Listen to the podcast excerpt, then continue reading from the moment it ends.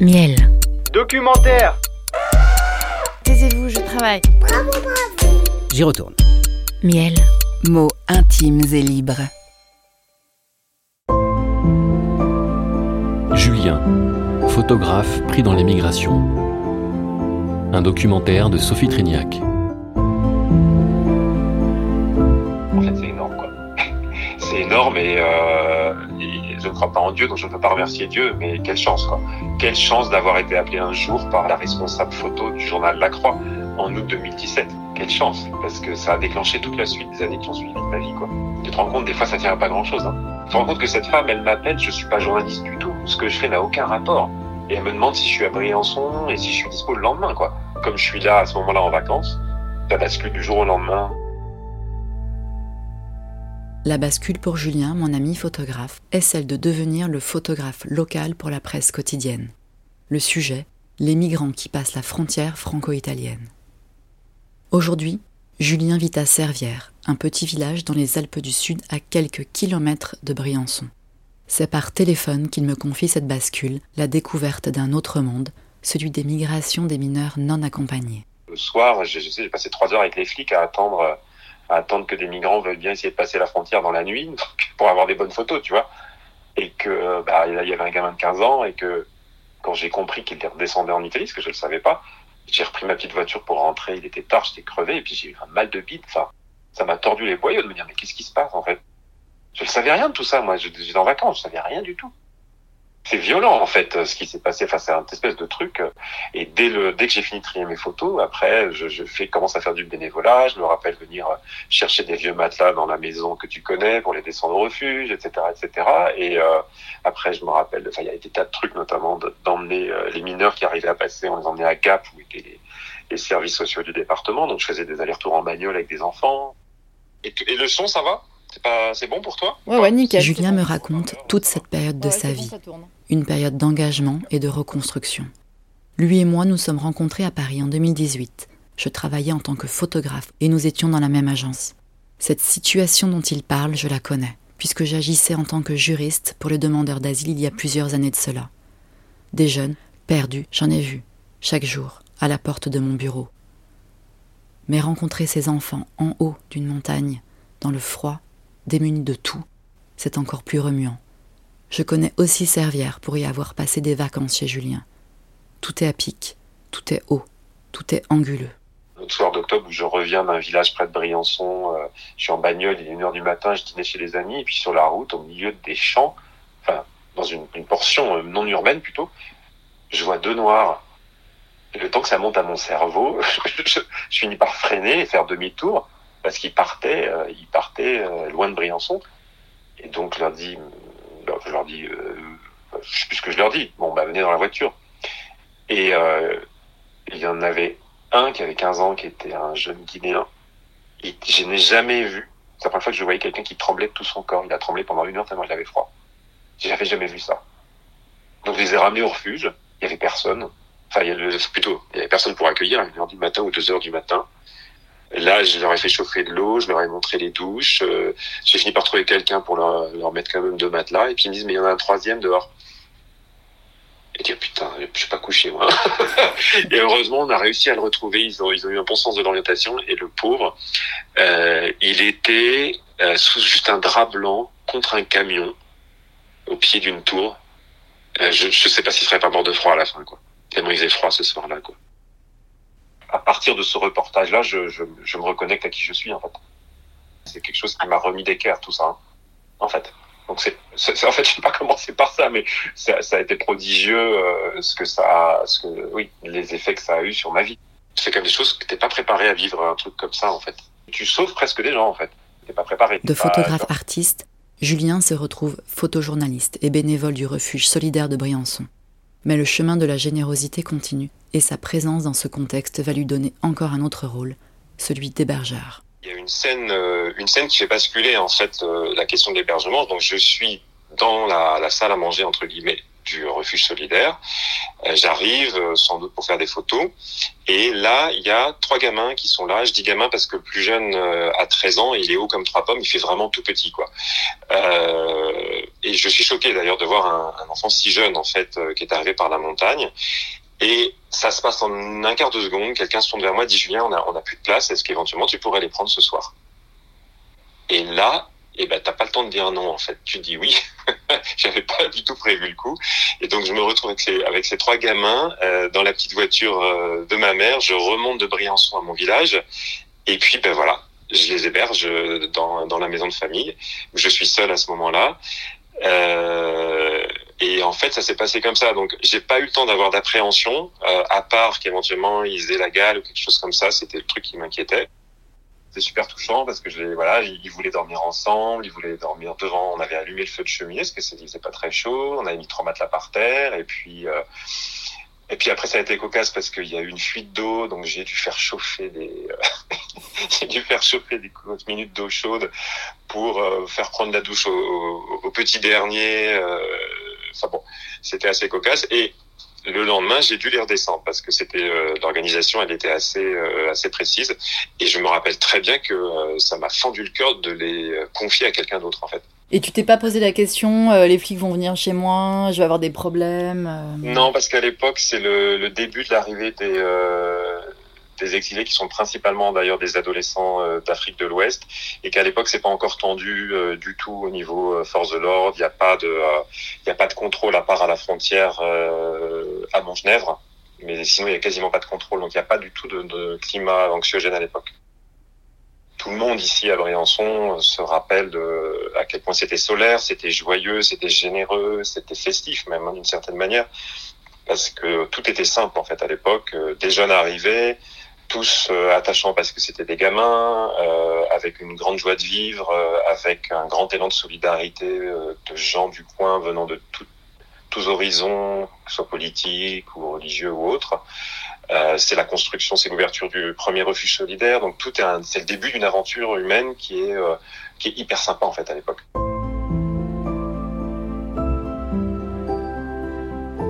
Le nombre de mineurs non accompagnés arrivant en France a augmenté en 2023. Leur prise en charge relève de l'aide sociale à l'enfance, l'ASE, qui doit organiser un accueil provisoire d'urgence pour évaluer l'âge et l'isolement familial. Puis l'enfant se voit attribuer une place en foyer ou chez un tiers. Mais aujourd'hui en France, un quart d'entre eux dort dans la rue. Julien a pallié ses lacunes étatiques comme il a pu, le temps qu'il a pu ça me bouleverse tellement, ça me secoue tellement qu'en rentrant à, Paris, où je vis à l'époque, euh, je me dis bah, qu'est-ce que je peux faire à Paris? Et donc je rejoins à ce moment-là euh, un collectif euh, qui s'occupe de jeunes migrants qui s'appelle les Midi du Mi. Midi du Mi, Mi pour mineurs isolés étrangers, qui était le, le nom avant MNA, mineurs non accompagnés, qu'on utilise aujourd'hui. Et euh, la première fois où j'ai hébergé un jeune, c'était par l'intermédiaire de cette association. C'est la, la, présidente Agathe Nadimi qui m'a demandé si je pouvais euh, héberger une nuit ou deux, je me rappelle plus, euh, un jeune qui s'appelait Anas, un jeune Guinéen, je crois aussi d'ailleurs, euh, que j'avais hébergé chez moi à Paris. Donc ça a commencé comme ça. Quelques semaines après, je me rappelle que l'association m'avait demandé d'héberger un jeune qui s'appelait Tudo cette fois. Lui, je crois qu'il était malien. Euh, et avant Mamadou, donc il y a eu Abdoulaye. Et Abdoulaye, cette fois, c'était pas par l'intermédiaire d'une association, mais par l'intermédiaire d'Abou Bakar. Je sais pas si tu me suis. Abou Bakar, j'avais rencontré à Briançon pendant mon reportage, qui était placé dans les Yvelines euh, à ce moment-là. Et euh, Abdoulaye venait de se faire expulser par l'aide sociale à l'enfance des Yvelines au prétexte qu'il n'avait pas de papier d'identité.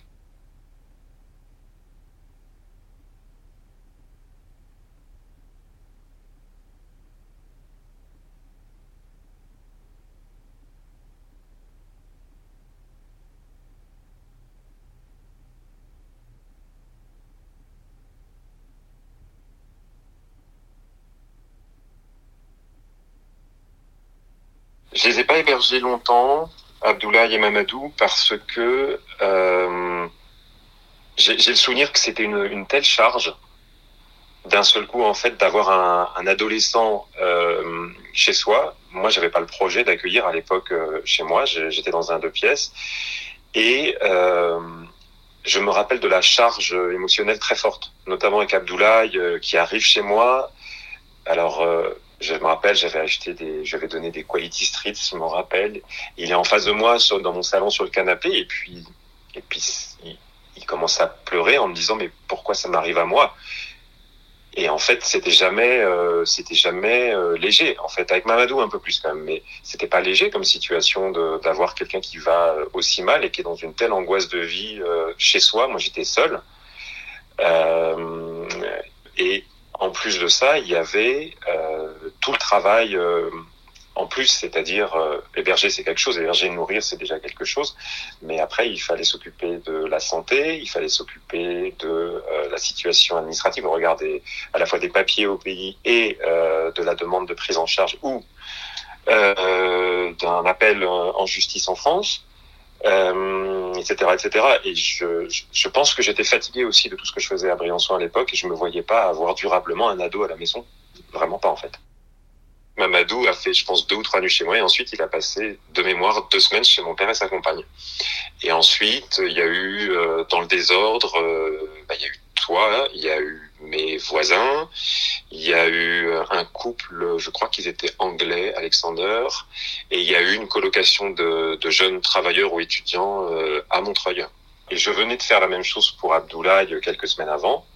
Euh, donc pour lequel j'avais trouvé d'autres hébergeurs. Et euh, ils t'ont raconté un peu euh, leur motivation Pourquoi est-ce que tous ces jeunes que tu as connus, ils venaient en France en fait?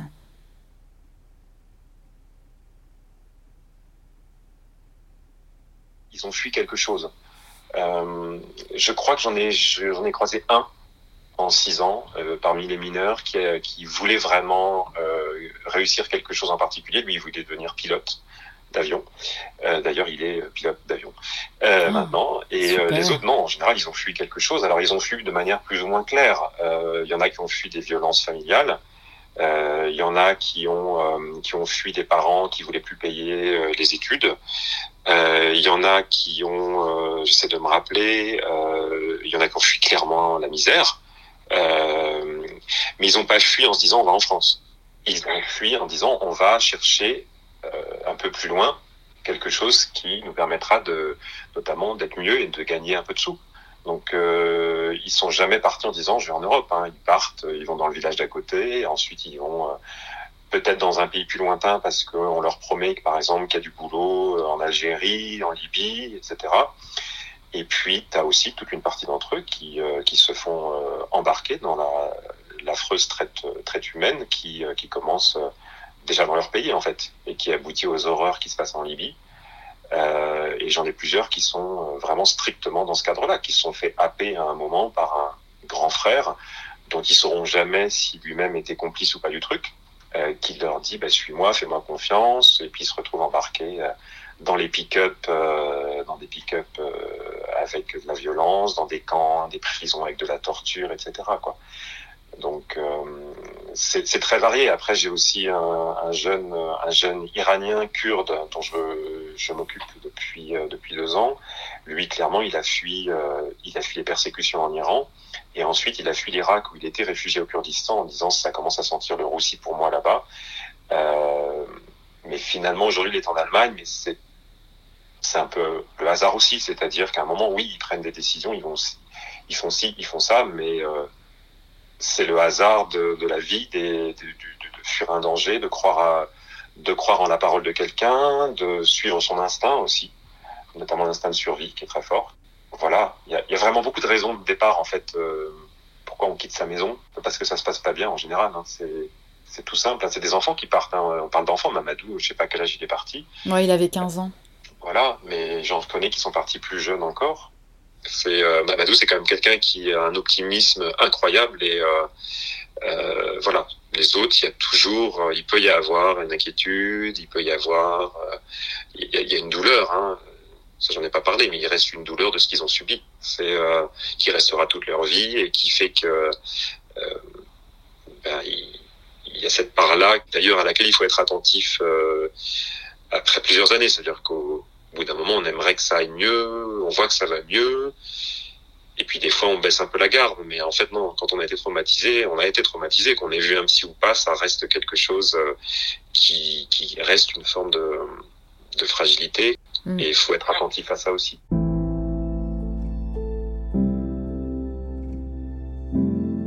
c'est aussi pour ça, je pense que dans la, je disais, voilà, on ne sait pas que ça va durer quand on accueille quelqu'un chez soi, que ça va durer toute la vie, mais en fait, ça fait partie des raisons pour lesquelles ça dure, c'est que euh, il y a une écoute qu'on a donnée à un moment au tout début, moi en particulier, et que euh, cette écoute euh, euh, peut pas l'enlever après. cet été, quand je les ai accueillis euh, dans mon village là, pour faire un peu la fête ensemble, j'ai initié un tour de table pour que chacun un peu dise qui il est par rapport aux autres, etc. 100% tous les jeunes ont tous exprimé des paroles de profonde reconnaissance. Euh, alors c'est pas la même chose que de se sentir redevable.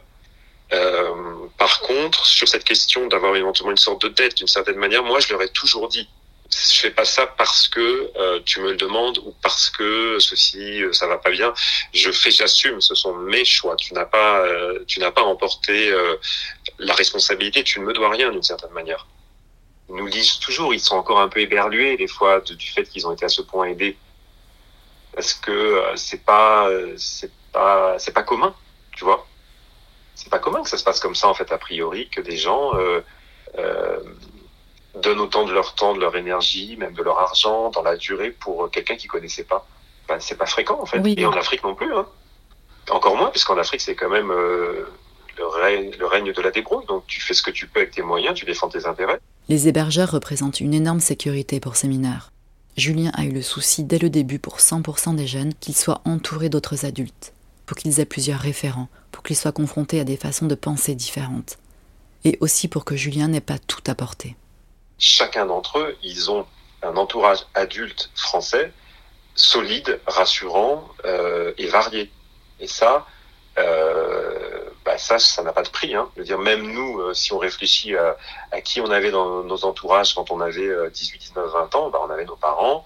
J'ai pas de souvenir, tu vois, d'avoir un sorte de collectif d'adultes euh, qui se parlent entre deux mois, qui sont bienveillants, qui vont euh, se débrouiller pour, euh, par exemple, faire une cagnotte pour me payer ma dent parce que j'ai perdu ma dent, qui vont euh, Ah ouais, s'organiser pour faire un anniversaire pour moi, qui vont euh, Hmm. s'intéresser sincèrement à ma vie, à mon histoire, euh, sans faire semblant, tu vois.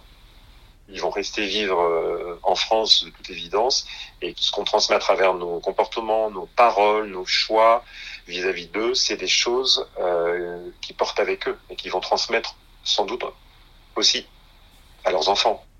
Le lien, cette question inévitable dans toute relation humaine. Qu'est-ce que cette rencontre nous apporte à nous hébergeurs? Pourquoi dit-on oui à l'accueil d'un jeune chez nous?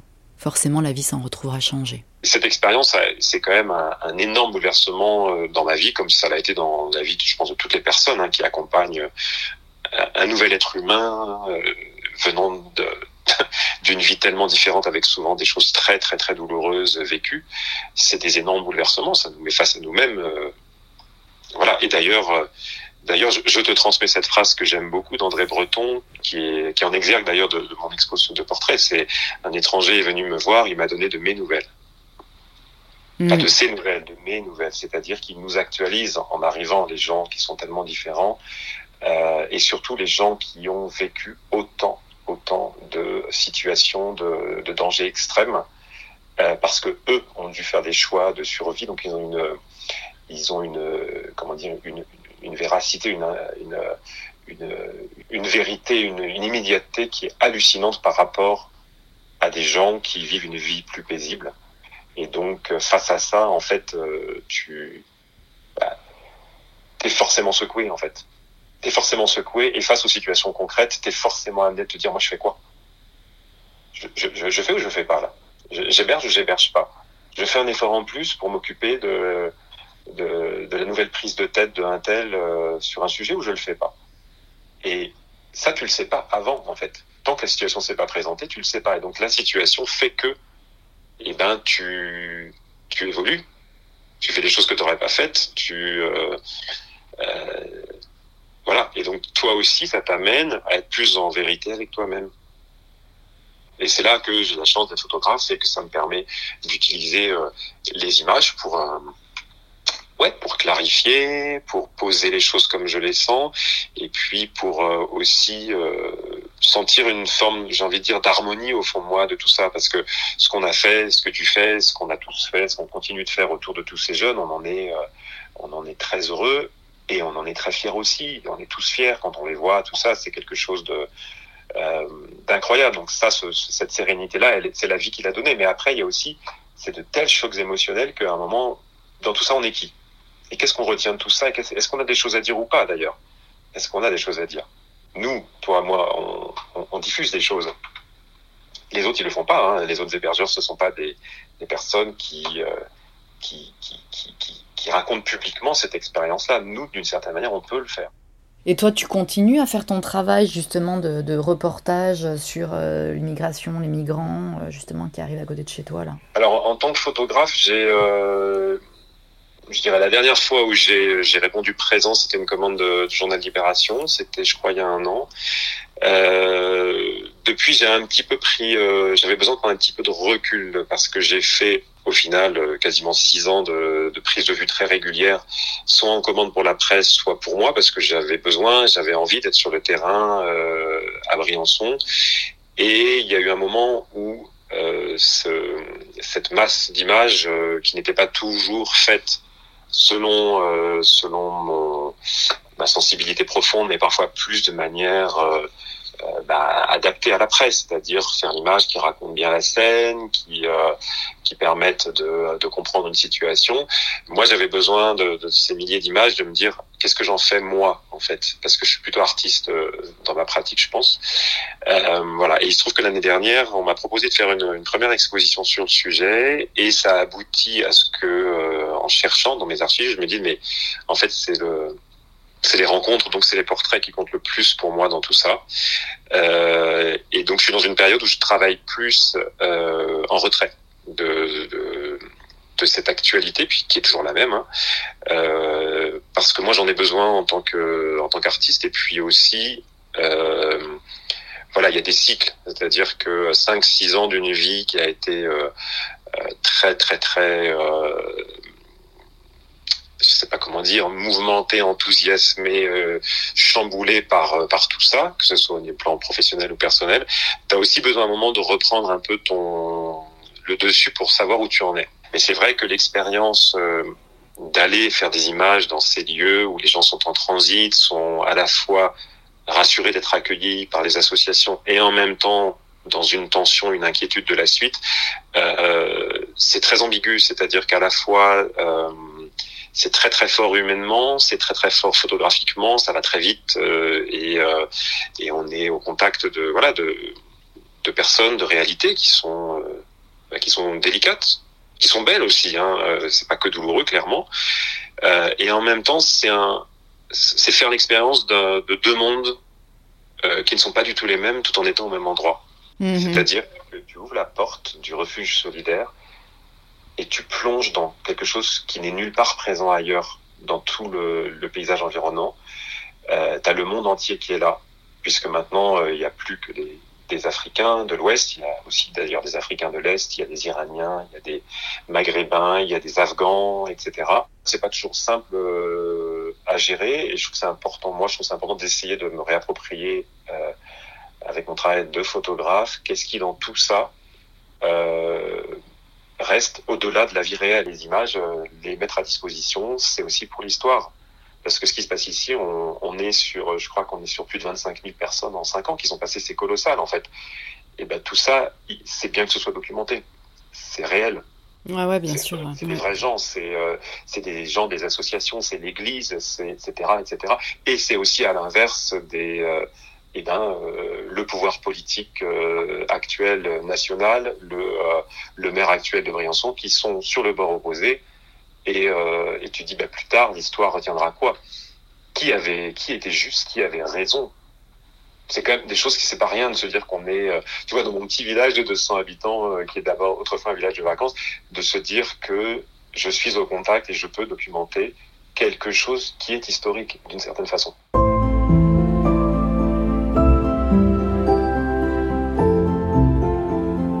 Continue d'en héberger ou pas là, à Alors à Servières, euh, il faut juste savoir qu'on est juste derrière la frontière avec l'Italie et que depuis euh, bah, depuis les années un peu ensoleillées dont je parlais, euh, le gouvernement a fait le choix d'extrêmement militariser euh, tous les passages. Donc ça veut dire que aujourd'hui, dans mon village de 200 habitants, nous avons de manière très régulière trois voitures de gendarmes qui passent, parfois deux 4x4 de militaires. On a même vu passer un drone Euh, sur une des frontières, il y a un véhicule militaire avec une immense longue vue, euh, etc. Donc le climat est plus du tout le même, ce qui fait que euh, mon rôle, quand je peux, j'essaie de pas trop prendre de risques maintenant. Ça va plutôt être de dépanner quelqu'un si je peux, si je croise la personne dans la montagne, en fait, hein, clairement. Donc ça peut être de donner un conseil, ça peut être euh, si j'ai quelque chose à manger de le filer. J'ai pas hébergé euh, quelqu'un qui descendait de la montagne et qui passait par Sierra parce que ça s'est pas trouvé. Donc, euh, mais je sais que ça se produit. Et puis, euh, j'avais juste hébergé le jeune Iranien dont j'ai parlé, qui est, qui est, passé une deuxième fois, un an après, euh, par la montagne, puisqu'il avait été expulsé d'Allemagne. Donc là, je l'ai hébergé cinq jours euh, à servir, tout en le faisant passer pour un, le fils d'amis américains pour que pour pas avoir d'emmerde au village. Et euh, voilà. Mais les il y, a peu d'hébergements ici parce qu'en fait, euh, on est un village dans la montagne, on est à 1600 mètres, donc les gens qui arrivent en général, ils ont qu'une hâte, c'est de descendre en ville, euh, soit pour euh, continuer, en général pour continuer leur voyage, hein, pour aller prendre le train ou le bus, soit pour ceux qui savent éventuellement qu'il y a un, refuge d'accueil pour essayer de trouver ce refuge. Il y a de plus en plus de, de migrants qui passent la frontière par rapport à il y a quelques années? Il y a toujours beaucoup de monde. Il y a des saisons, forcément, il y a plus de monde. C'est euh, bah, quand on peut passer la montagne, quand il n'y a pas de neige. Euh, mais il y a toujours beaucoup de monde. Hein. Le, le, refuge solidaire, euh, par exemple, a dû fermer il y a quelques semaines parce qu'ils avaient, ils avaient 300 personnes le même jour. D'ailleurs, pour une jauge, je crois, de, de 80 personnes. Et un soir, sont arrivées 100 personnes par la montagne. 100 personnes ensemble 100 personnes le, le même jour c'était du jamais vu ça. Donc ça, ça dépend des moments. Et sans que la police euh, ne n'intervienne, ne les voit, ne les surprenne. Alors la, la police, euh, elle interpelle beaucoup. Donc quand elle interpelle, euh, Bon, si elle respecte la loi, normalement, elle doit confier les, les mineurs euh, aux services sociaux et les demandeurs d'asile doivent pouvoir rentrer en France pour déposer leur demande d'asile. Bon, ça, c'est la loi. Dans la pratique, euh, c'est pas toujours comme ça, loin de là. Donc la police va interpeller ceux qui peuvent interpeller. Ensuite, ils vont les ramener au poste de police aux frontières qui est à Montgenèvre. Euh, derrière notre montagne d'une certaine façon. Et là, euh, bah dans la plupart des cas, ils leur font signer un document qui s'appelle un refus d'entrée, c'est-à-dire qu'ils reconnaissent qu'ils n'ont pas le droit de rentrer en France. Ensuite, ils les renvoient en Italie. Sauf que euh, bah, les gens reviennent, puisque euh, on serait comme eux si on a si on n'a plus rien et qu'on espère trouver un avenir meilleur, on va pas s'arrêter. En chemin, surtout qu'en Italie, il y a beaucoup de monde, que l'Italie est un pays qui est moins riche, que l'Italie est un pays qui est tendance un peu raciste en ce moment, euh, et qui est surtout l'Italie est un premier pays d'arrivée, donc c'est un pays où il y a beaucoup de monde qui arrive. Donc du coup, les gens repassent, et donc euh, le, le travail que font les, les, les, gendarmes et les militaires, en fait, sert quasiment à rien. Ça, mais... tout le monde le sait, mais euh, l'État continue à payer des centaines de millions d'euros pour ça, pour faire un affichage sécuritaire délirant, en fait. Ce document-là de refus d'entrée, c'est légal? J'en ai jamais entendu parler.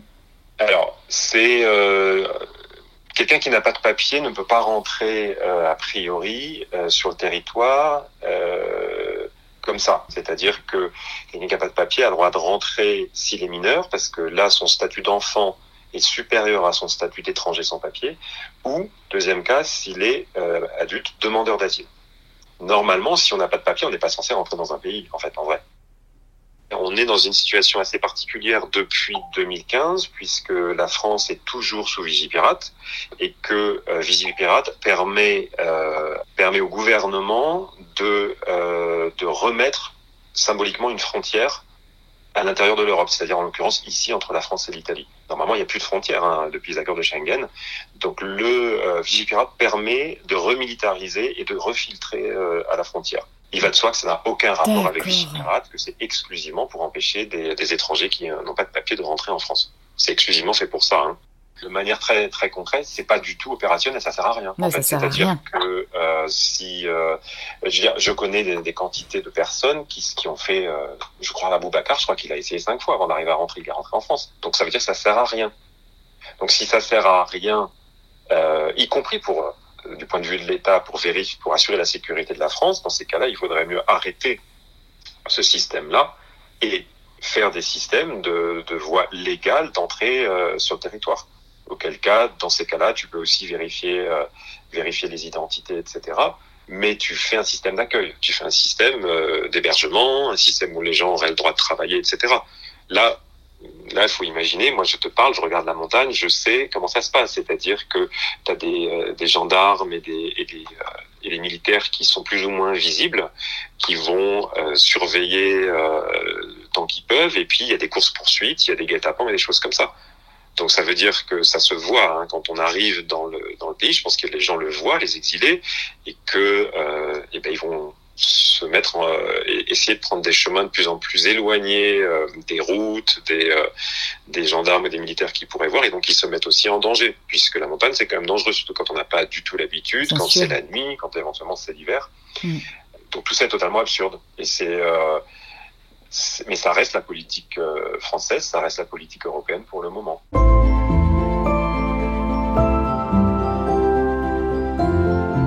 Je remercie Julien Bénard pour ce partage personnel et pour ses réflexions sur le collectif et au-delà.